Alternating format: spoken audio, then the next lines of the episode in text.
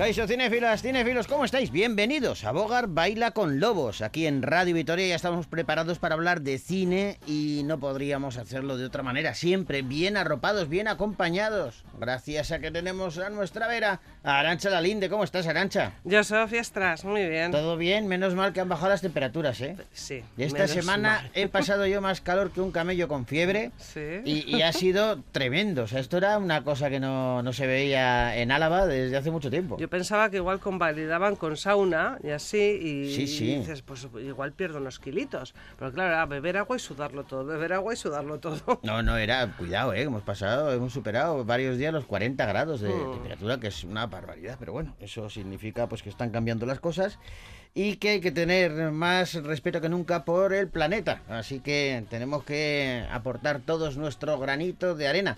Lo hemos visto en muchas películas ya que hablan del cambio climático Sí, y de todo señor. esto. Y claro, esas películas catastrofistas eh, de ciencia ficción eh, que hablan de, pues yo qué sé, cuando se desbordan los océanos y inundan las ciudades, Sí. o terremotos, o todo esto. Parecía que nos pillaba muy lejos, Se ¿no? congelaba la- la- la- las ciudades, todo. Y dice, esto, esto es ciencia ficción, mamma mía. sí, sí, Entre todo eso y la inteligencia artificial hay que tener un cuidado, cuidadito. De momento, nosotros vamos a hablaros de las pelis que llegan esta semana a la cartelera, que son muchas y muy variadas. Y lo vamos a hacer a partir de ahora mismo, porque, damas y caballeros, aquí comienza Bogar Baila con Lobos.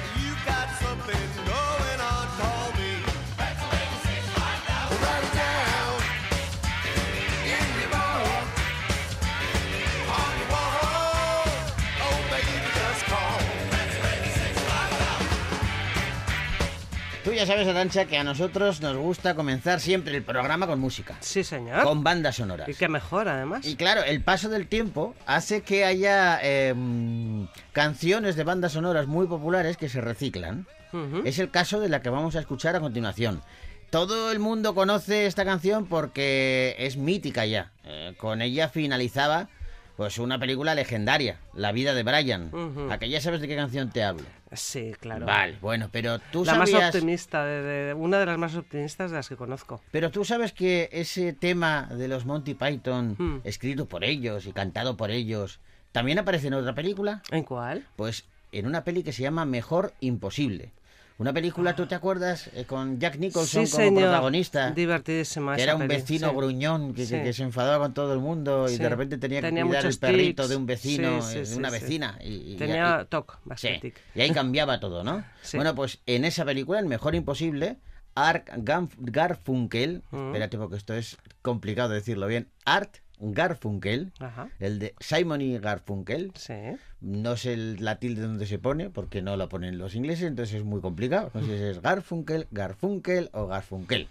Pero cualquiera de los tres se pone detrás del micrófono para cantar a su manera esta versión del tema de La vida de Brian. Always look on the bright side of life. Always look on the bright side of life. Some things in life are bad, they can really make you mad. Other things just make you swear and curse. When you're chewing on life's gristle, don't grumble, give a whistle. This'll help things turn out for the best. Always look on the bright side of life. Always look on the right side of life. If If life seems jolly rotten, there's something you've forgotten, and that's to laugh and smile and dance and sing. When you're feeling in the dumps, don't be silly chums. Just purse your lips and whistle, that's the thing. So always look on the bright side of death. Just before you draw your terminal breath. Life's a counterfeit when you look at it. Life's a laugh and death's the joke, it's true. You see, it's all a show. Keep them laughing as you go. Just remember the last laugh is on you.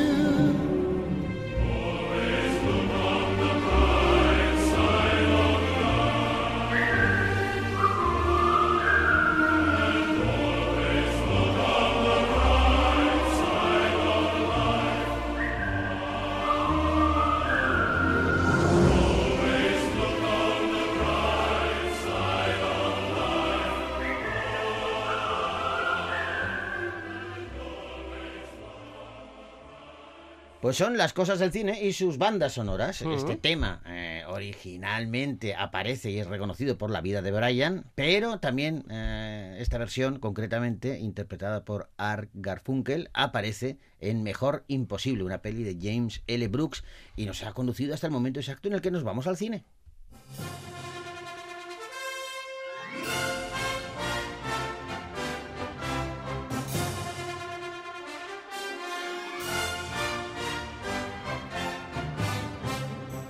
Y vamos a comenzar el repaso por las películas que han llegado a nuestra cartelera y lo hacemos eh, con una pieza más que apetecible. Es, eh, tiene una pinta estupenda. Es una película que de esas que mm, dejan pozo y yo creo que merece mucho la pena acercarse al cine a verla este mismo fin de semana. Hablamos de Mi soledad tiene alas.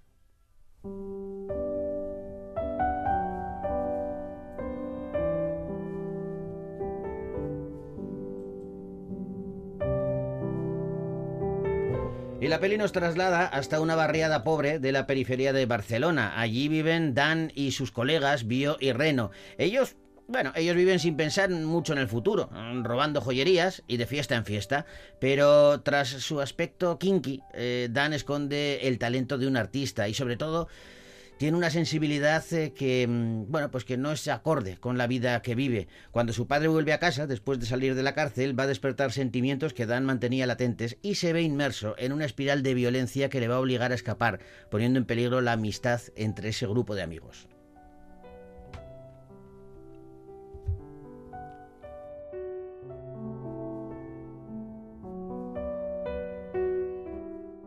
Han soltado. Vamos a recuperar el tiempo perdido.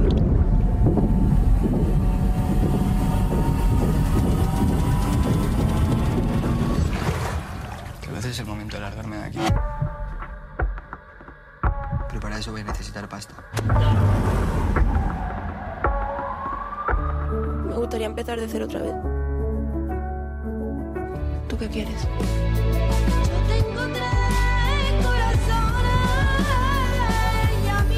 Mario Casas y Deborah François escribieron esta historia, Mi soledad tiene alas, eh, que el propio Mario Casas ha decidido dirigir y para protagonista principal ha elegido a su hermano, Óscar Casas, que comparte cartel con Farid Bechara o Candela González, entre otros y otras. Y no es la primera vez que los hermanos trabajan juntos, pero es la primera vez en la que eh, un hermano dirige al otro. En esta ocasión Mario a Oscar.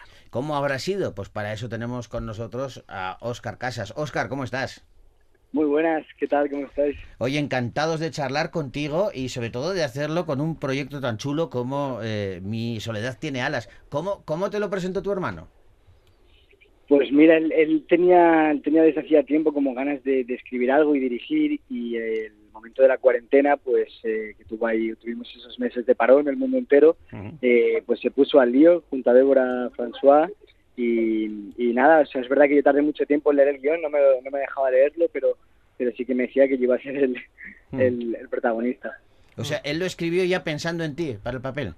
Sí, él, él lo escribió ya pensando en que, en que iba a ser yo. Cuando yo lo leí, es verdad que yo creí que, que se había equivocado, porque no me costaba me costaba un poco en aquella verme verme como el personaje de Dan, pero pero él me, me decía que confiara y en sus ojos veía una confianza plena Ajá. y al final pues lo que decíais, la sensibilidad y la emoción era desde donde lo afrontaba Dan. Oye, da gusto ver eh, la, la unión que hay entre, entre vosotros, ¿no? Eh, compartís el mismo trabajo, el mismo oficio, pero eh, se os ve eh, que tenéis una química muy especial. Muy bonito, la verdad. O sea, me pasa con él, pero con todos mis hermanos. ¿eh? Somos somos cinco hermanos y la verdad que somos estamos todos muy, muy, muy unidos y nos queremos mucho. Eh, y Mario como hermano mayor, la verdad que el tío se porta, se porta y, y esto para mí es un, claro, es el regalo más bonito que alguien me ha podido dar nunca. Mm. Y, y pues, claro, viene de un hermano mayor, al fin y al cabo.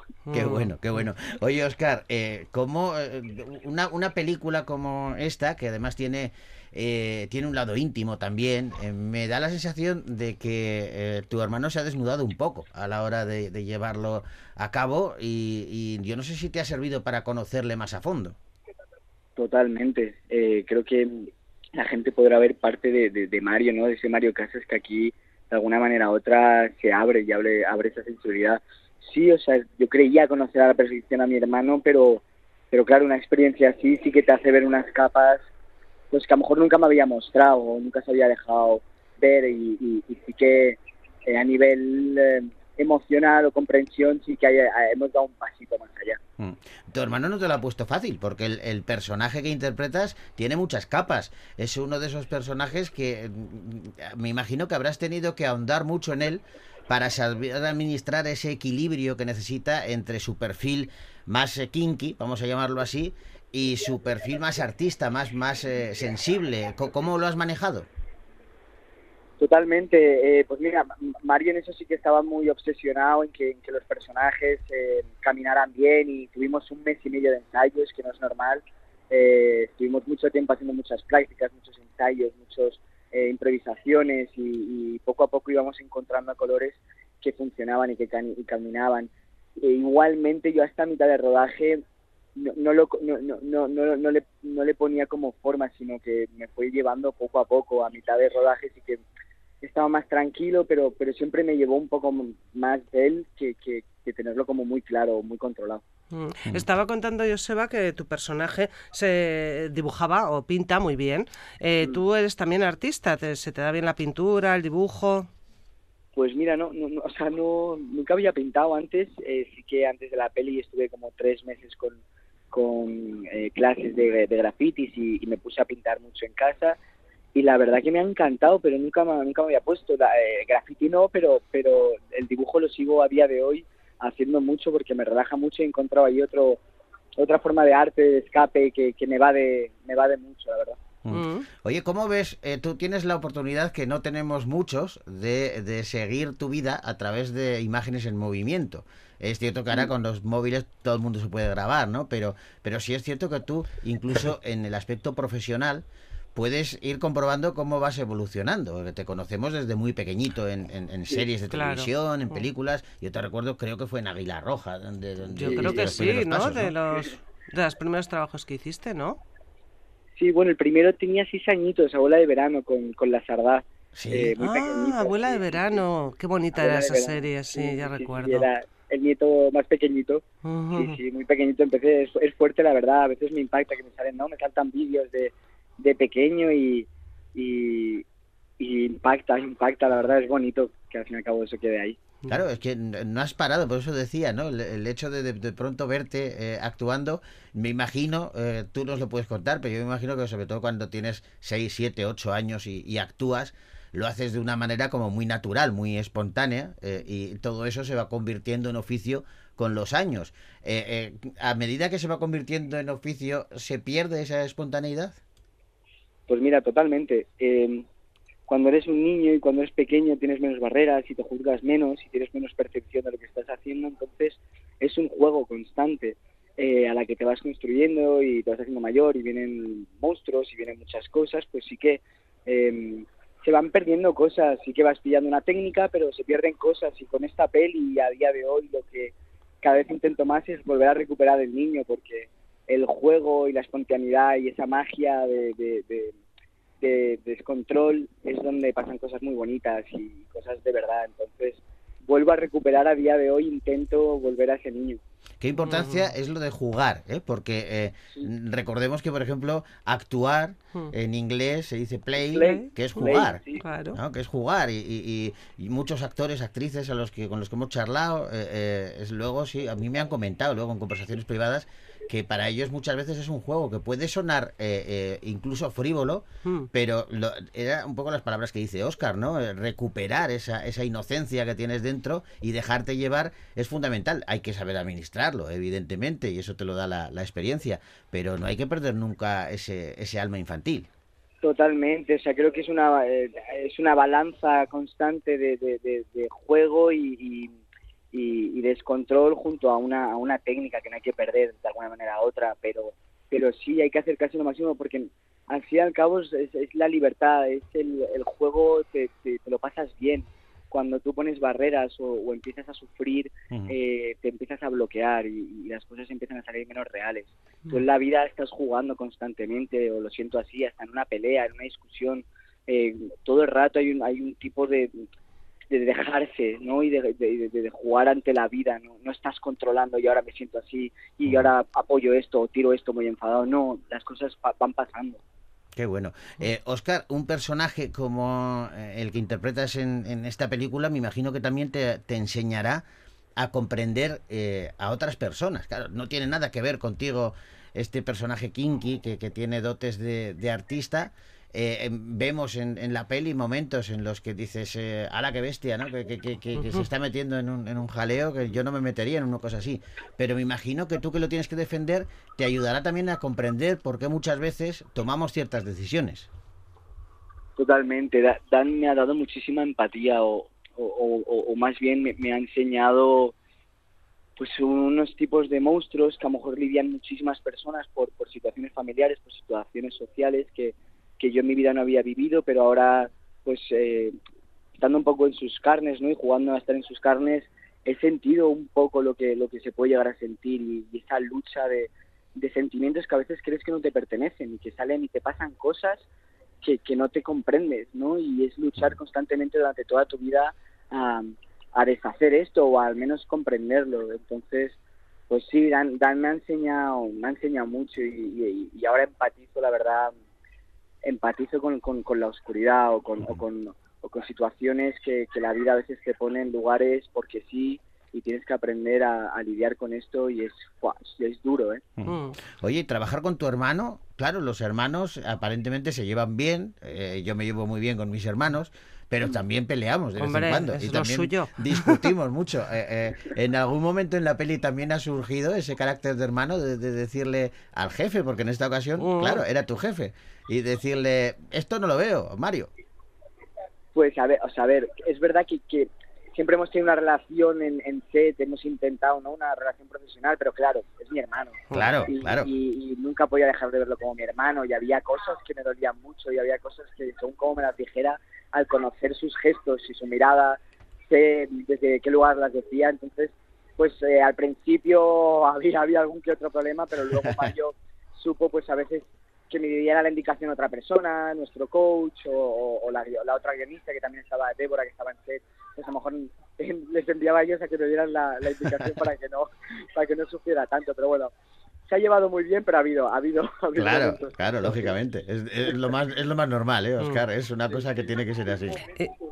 Y más en una película, pues eso, que está rodada en escenarios naturales, cámara en mano, es como muy, como muy, muy natural, muy casi, no puedo decir documental, lógicamente, porque es una, una película y una historia de ficción, pero, pero casi, ¿no? Eh, en- yo creo que es la primera vez que te enfrentas a, a- un rodaje de este tipo, tan, tan, tan poco técnico, tampoco, no sé cómo explicarlo. Como yo no soy del mundo cinematográfico, no sé cómo, No, pero, no, pero sí, natural. Sí. Es- es- este naturalismo, es verdad que nunca nunca me, había- me había enfrentado a esto y claro, Mario lo que tuvo claro siempre es, es- es rodearme de, de- de- de actores no profesionales, ¿no? Que, que al fin y al cabo tienen esa cosa tan de verdad y tan mágica eh, de gente real. Y, y eso fue un poco la lucha de, de meternos, de meterme ahí, un chico actor que lleva muchos años e intentar ser uno más y, y que, y que no destacara eh, que, que pegara ¿no? en ese entorno y que pegara en la mina y en el, en el lugar. Y fue la lucha, pero bueno, creo que de alguna manera u otra se ha, siento eh, que se ha, se ha conseguido, y pero ha sido, ha sido, sobre todo yo creo para mí el, el- el mayor reto, el, el- este naturalismo, ¿no? Y, y- y el que yo, Oscar, interpretando a Dan, pegara en ese lugar y, no, no saltara. Mm. Oye, ¿qué tienes ahora encima de la mesa, Oscar? Eh, ¿Algún proyecto? ¿Queda todavía alguna película por estrenar?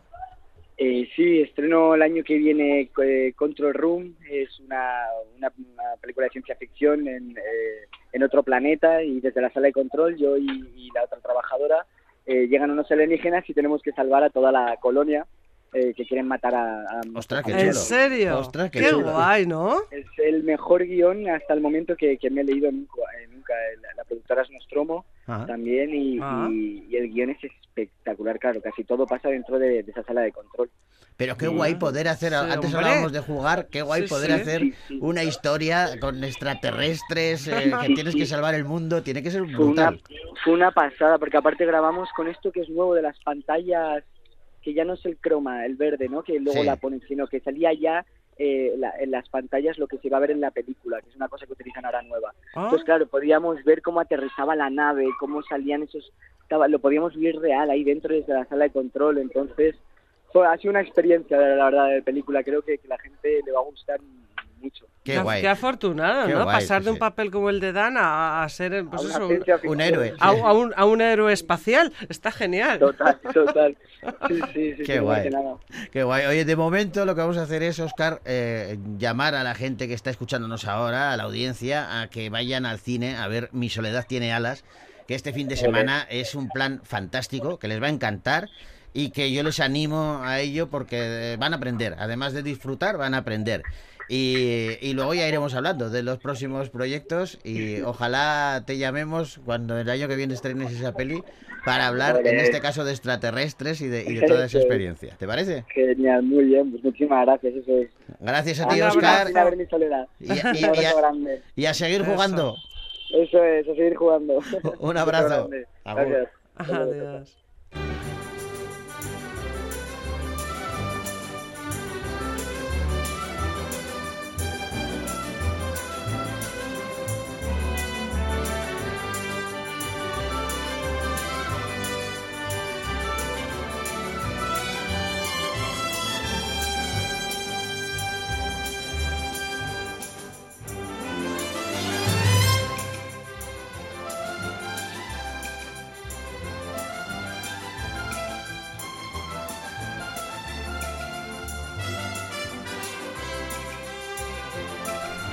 Ya hemos llegado al ecuador del programa y lo mejor es atravesarlo con buena música, con buenas eh, bandas sonoras. Dentro de nada seguimos repasando los estrenos que han llegado a la cartelera, pero ahora vamos a disfrutar de este tema que es ganador de un Oscar, que interpreta Stevie Wonder y que pertenece a la película La Mujer de Rojo.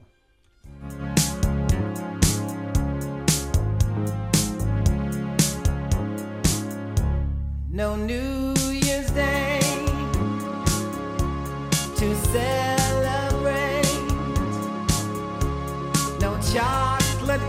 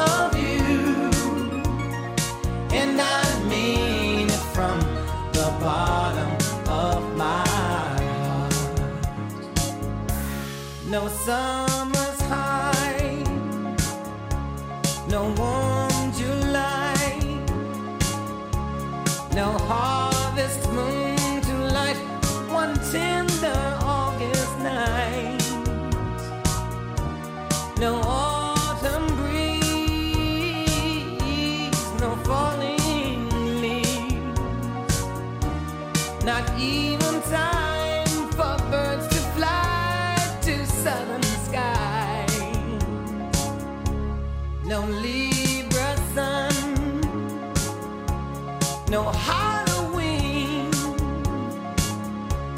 no giving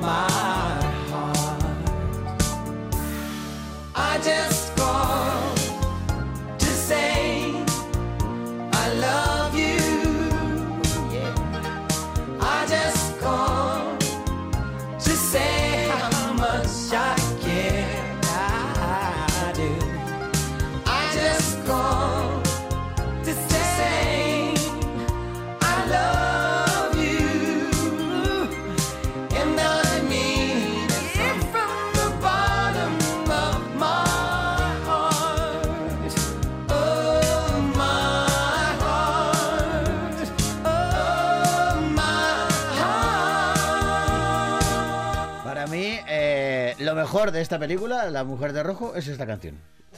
Así de claro. No te diría yo. Es que sabes lo que pasa, que yo también la empecé a ver con muchas expectativas, pero luego no. No, no, es una comedia que está muy bien, es divertida. no sé, sin más. Bueno, sin más, pero, pero esta canción es eh, fantástica. A mí me, me encanta, muy ochentera, ritmo muy ochentero. Sí. Y ahí está Stevie Wonder y, y la verdad es que tiene, tiene su aquel.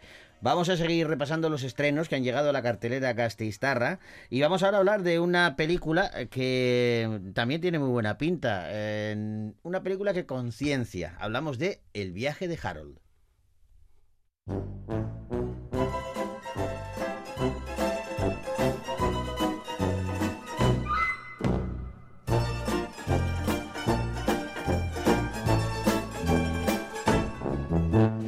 Y es que la vida de Harold no, no ha sido nada destacable. Siempre ha sido pues, pues un hombre común y bastante normal, que ha vivido su existencia pues, pues sin ningún tipo de, de importancia.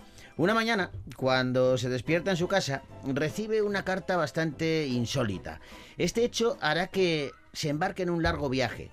El corriente y normal Harold va a recorrer 450 millas a través de su país, Reino Unido, con el empeño de salvar la vida de una de sus únicas amigas, Queenie, que se está muriendo lentamente en un hospicio sin dinero ni ningún tipo de ayuda externa.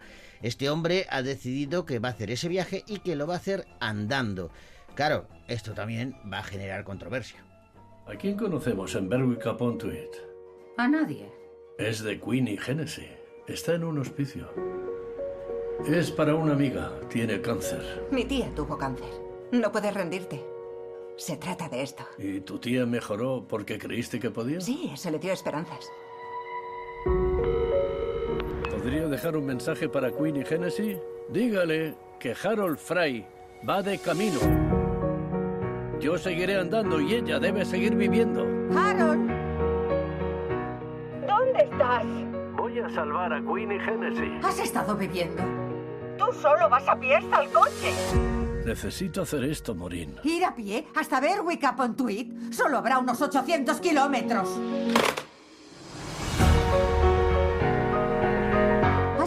Katie McDonald es eh, quien dirige esta película, El viaje de Harold, que protagonizan Jim Broadbent, eh, Penelope Wilton y Linda Bassett, entre otros. Y la directora, eh, mm, lo, que le pasó fue eh, que leyó la novela de Rachel Joyce, Sí. se titula la novela La improbable peregrinación de Harold Fry, y inmediatamente pues, se sintió atraída por esa historia. Dice que es una historia que analiza temas como el dolor, la pérdida, la culpa y la curación. Mm. Y es algo tan universal y bastante grande en el fondo eh, que, él eh, que ella piensa que Harold en realidad es un verdadero héroe. Eh, es muy curioso porque cuando salió la novela, el audiolibro de la novela por Sí. primera vez, fue el propio Jim Broadbent, el, El actor, protagonista sí. de la película, el que fue elegido para, para hacer ese audiolibro. Mira qué, qué casualidad. Es Rachel Joyce, es la autora de ese libro homónimo eh, que ha dado lugar a esta película que ahora llega a nuestras pantallas, El viaje de Harold, un largometraje que podéis ver ya en los cines de Victoria Gasteiz.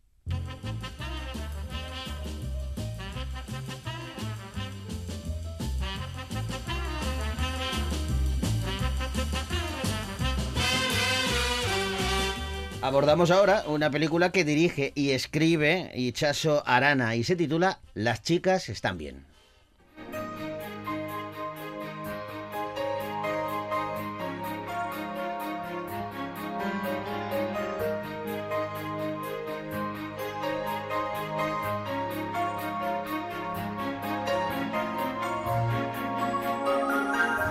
Cuatro actrices y una escritora pasan una semana de verano en un antiguo molino y lo hacen, bueno, pues para ensayar una obra de teatro. Durante esos días, las chicas se irán conociendo y midiendo a través de los materiales que plantea la obra y aportarán sus propias vivencias alrededor de los temas de cada uno de sus personajes: eh, el amor, la belleza, la orfandad, la fe, la amistad, la actuación y también la muerte. Hola. Hola. Bonjour. Ay, hola. Hola. Hola, ¿y las chicas están bien? Cansada, como tocarme las tetas. Estoy bien. ¿Cuánto tiempo llevo aquí? Tres. Vale, vamos a retomar, perdona. ¿Le ayudas a ensayar por las mañanas? ¿Tiempo libre por las tardes? Yo, por ejemplo, nunca me he declarado a nadie. Eh, ¿Podemos ir al río? Y me han dicho que el cine hay fiestas en el pueblo. Bueno, pues como os contaba, Ir- Ichaso Arana es eh, quien eh, dirige y además ha escrito el guion de esta película, Las chicas están bien, que protagonizan Bárbara Leni, Irene Escolar y Elena Ezquerro, entre otras. Eh, la navarra de Chaso Arana, que lleva más de 15 años dedicándose a la interpretación como en películas pues de las últimas que hemos visto, por ejemplo, La Virgen de Agosto, de Ah. Jonás Trueba. ¿eh? Y luego ha estado pues, en Dime quién soy, en Los Reyes de la Noche, bueno, muchas, muchas películas, pero ella tenía ganas de escribir su propia historia y de llevarla a la gran pantalla. Eh, dice que ella ha brindado a estas actrices que has nombrado, a Bárbara, Irene Escolar, etcétera, Sí. este texto y las ha dirigido en unos ensayos en los que han aflorado temas, cuenta ella, como el duelo, la orfandad y la necesidad de aprobación eh, con que nos presentamos a los otros. Y bueno, y todo esto en una época estival y en una especie de cuento maravilloso que ha dicho algún crítico de esta película. Y que tiene mucho aire como... Antes se lo comentabas a Oscar Casas, Mm. pero esta peli también tiene como De mucho aire de documental, Sí, de, de de naturalidad, naturali- ¿no? sí, sí, sí, Las, las, las actrices, eh, que una regla de casi todas las películas de ficción es que eh, eh, cada uno tiene su diálogo y no se pisan los diálogos los, los actores. Aquí se pisan, Aquí se pisan continuamente como, si en la vida normal. Como si estuviésemos con ellas en esa casa de campo, igual, como si estuviésemos eh, compartiendo unos días de verano con ellas. Está muy bien, está muy bien la película y muy recomendable. Las chicas están bien. Un largometraje que podéis ver ya en los cines de Victoria Gasteiz.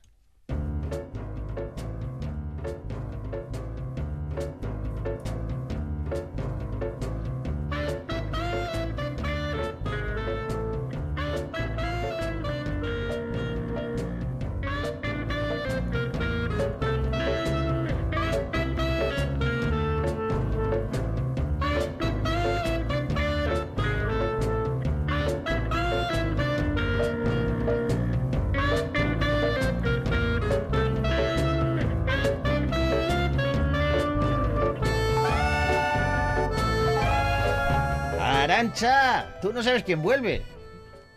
¿Quién vuelve? No sabes quién vuelve. No, Estaba no, de- te he que- distraído. No, no, me has- no, es que está- tú no sabes quién vuelve y de repente me vas a ver quién vuelve. ¿Quién No vuelve? sé. Unas amigas tuyas, muy amigas tuyas. Ay, las tortugas ninja. Hombre, por Dios, ¿cuánto Vuel- tiempo sin verlas? Vuelven las tortugas ninjas, eso sí, lo hacen con un caos mutante.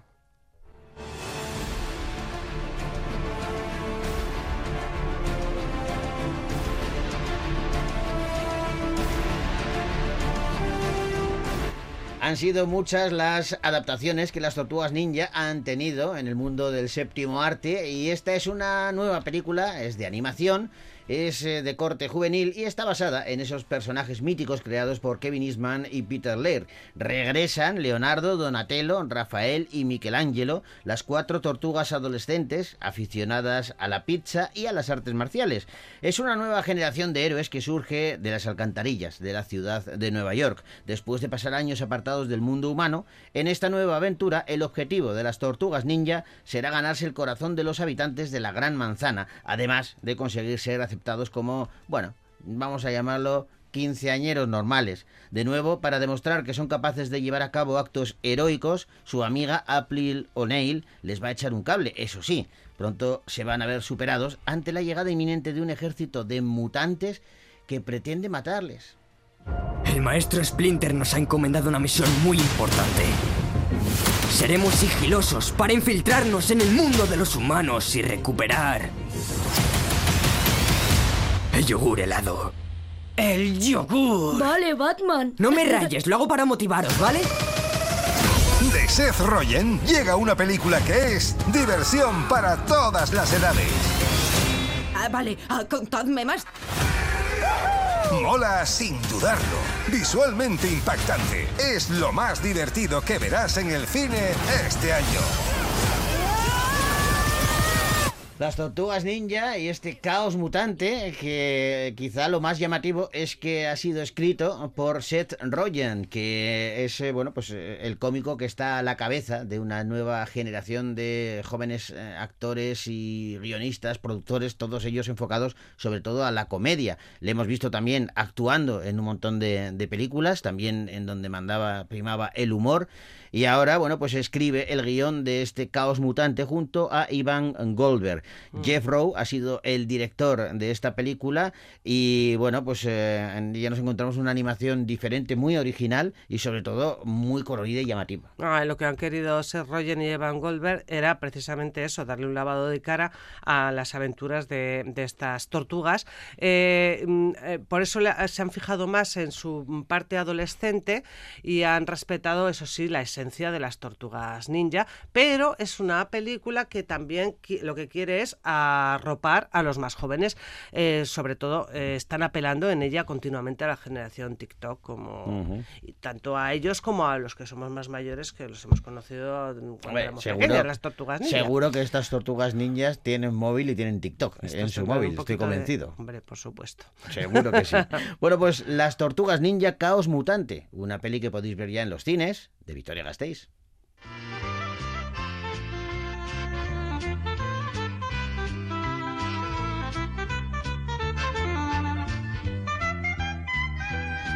Y vamos a hablar ahora de una película de terror que llega a nuestras pantallas y que se titula No tengas miedo.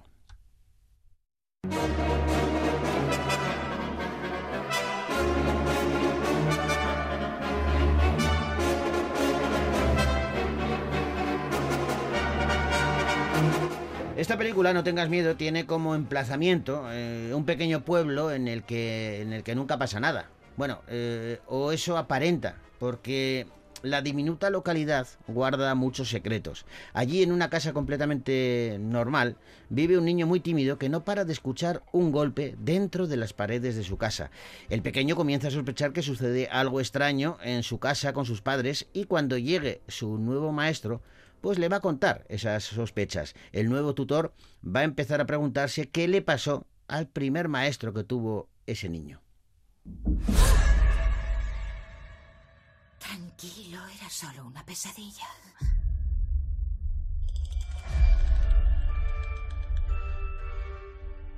Lo he vuelto a oír. No más pesadillas esta noche. ¿Vale, campeón? Esto empieza a ser ridículo. Es una casa vieja. Es normal que haya ruidos de noche. ¿Peter ha dibujado esto? Sí. ¿Se encuentra bien? Peter tiene mucha imaginación. No más pesadillas. No, mamá. Muy bien.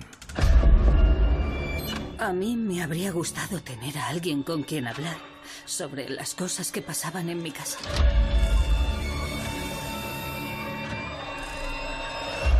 A ver, a ver, a ver. A ver. Una cosa es que vivas en una casa vieja y Eh. que se oyen ruidos, que eso es normal, pero otra cosa es que esos ruidos sean como que llaman a la puerta.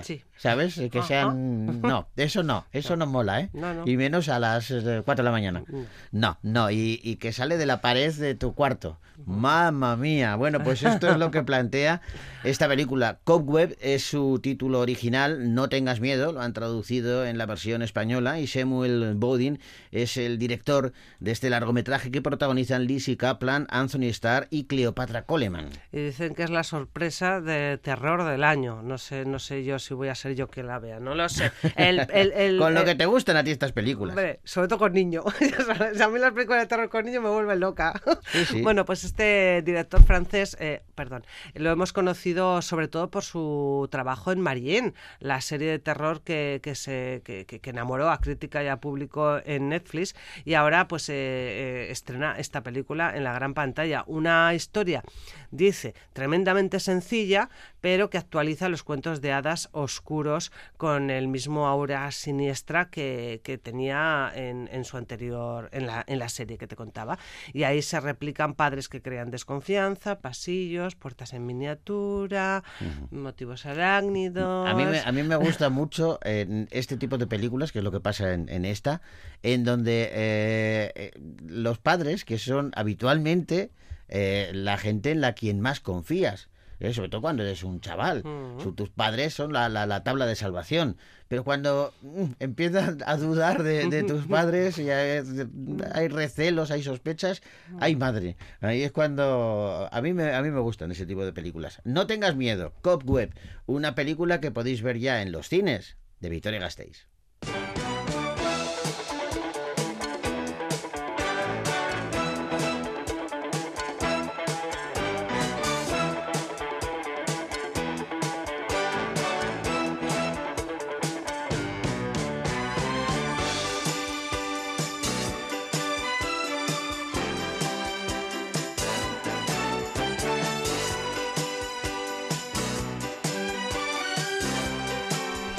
Y vamos a hablar ahora de una película eh, que en la que un edificio también es protagonista. Hablamos de En lo alto.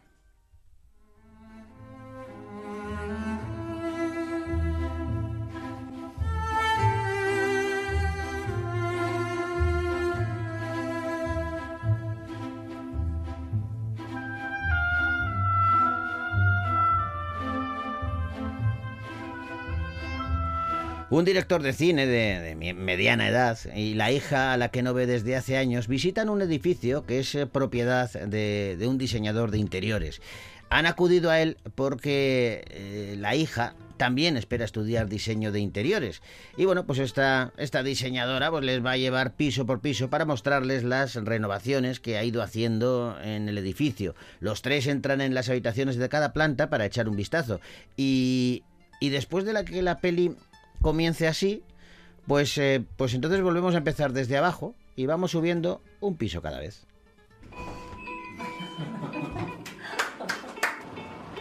여기 진짜 너무 좋은데요?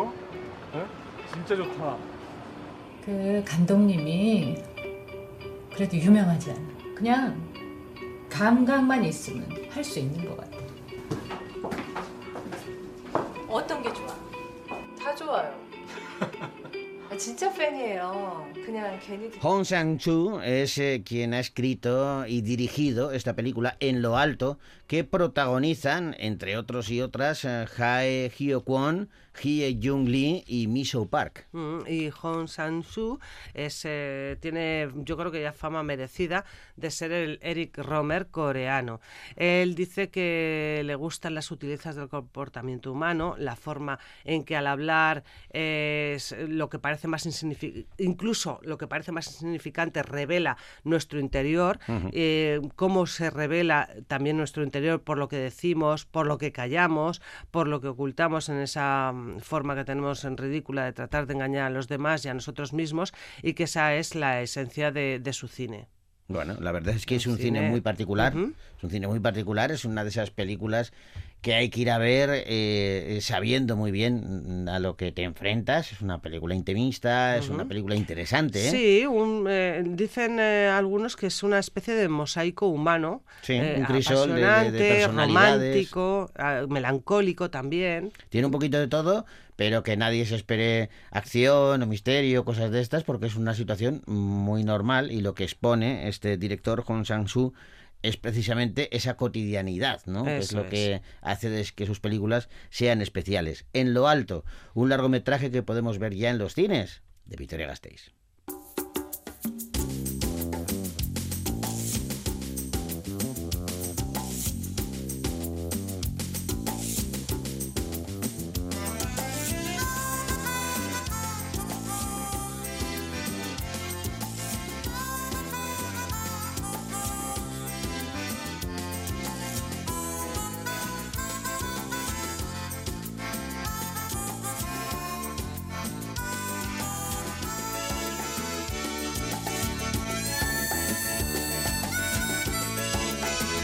Tenemos que ir despidiéndonos ya. Lo hacemos, eh, como siempre, con música y emplazándoos a que volváis a escucharnos la semana que viene aquí en Radio Vitoria, en Bogar Baila con Lobos, que tendremos nuevas películas y nuevos invitados e invitadas. Ah. Te va a dar tiempo, vas a, de todas las películas que hemos comentado, ¿cuáles vas a ir, vas a, ir a ver? ¿A qué- Bueno, a- yo tengo- te digo dos que no. Ah, yo también. Ah, ¿sabes tú que dos no voy a ver yo, Sí. no? vale, Sí. ¿cuáles? Estoy seguro de que Tortugas Ninja y eh, la de terror, La de No tengas no miedo. tengas miedo, esas no te llaman. Fíjate, y fíjate que me llama la atención la de No tengas miedo. No, no, yo voy a empezar por las españolas. A mí me, me- me llama muchísimo la atención Las chicas están bien y Mi soledad tiene alas. Y después no me voy a perder el viaje de Harold. Yo creo que esa me va a gustar mucho. Pues mira, voy a copiarte. Vale. Suscribo tus palabras, me quedo con... Me llama mucho la atención ese viaje de Harold, estoy de acuerdo. Mm. Eh, pero tengo muchas ganas de ver Mi soledad tiene alas, Mm. esta película, porque yo creo que Mario Casas se va a coronar ya con, con ella, demostrando, bueno, pues que, que no solamente es un gran actor, sino que es un, es un genial creador Mm. y que su hermano Oscar pues sigue su estela y se enfrenta a papeles ya con ciertas complicaciones, ¿no? Que demuestran también su versatilidad. Bueno, pues eh, ustedes vean lo que quieran, pero vayan al cine, disfruten de las salas eh, del séptimo arte y nosotros nos despedimos con música. Lo hacemos con la banda sonora de un de un bueno es que van a conocer van a conocer el, el, eh, eh, este este le suena te suena Hombre, claro. claro. Tú serás mi baby. tú serás mi baby. Sabes dónde aparece no esto vas a flipar. No. Pues aparece en Blue Beetle. ¿En la La del película- escarabajo? la película de superhéroes que está en cartelera. Pues eh, este tema aparece en ese largometraje. ¿En castellano? sí sí claro es un latino es un superhéroe latino Oh. Y han puesto esta canción para ilustrar sus aventuras. Con ella os decimos hasta la semana que viene. Agur.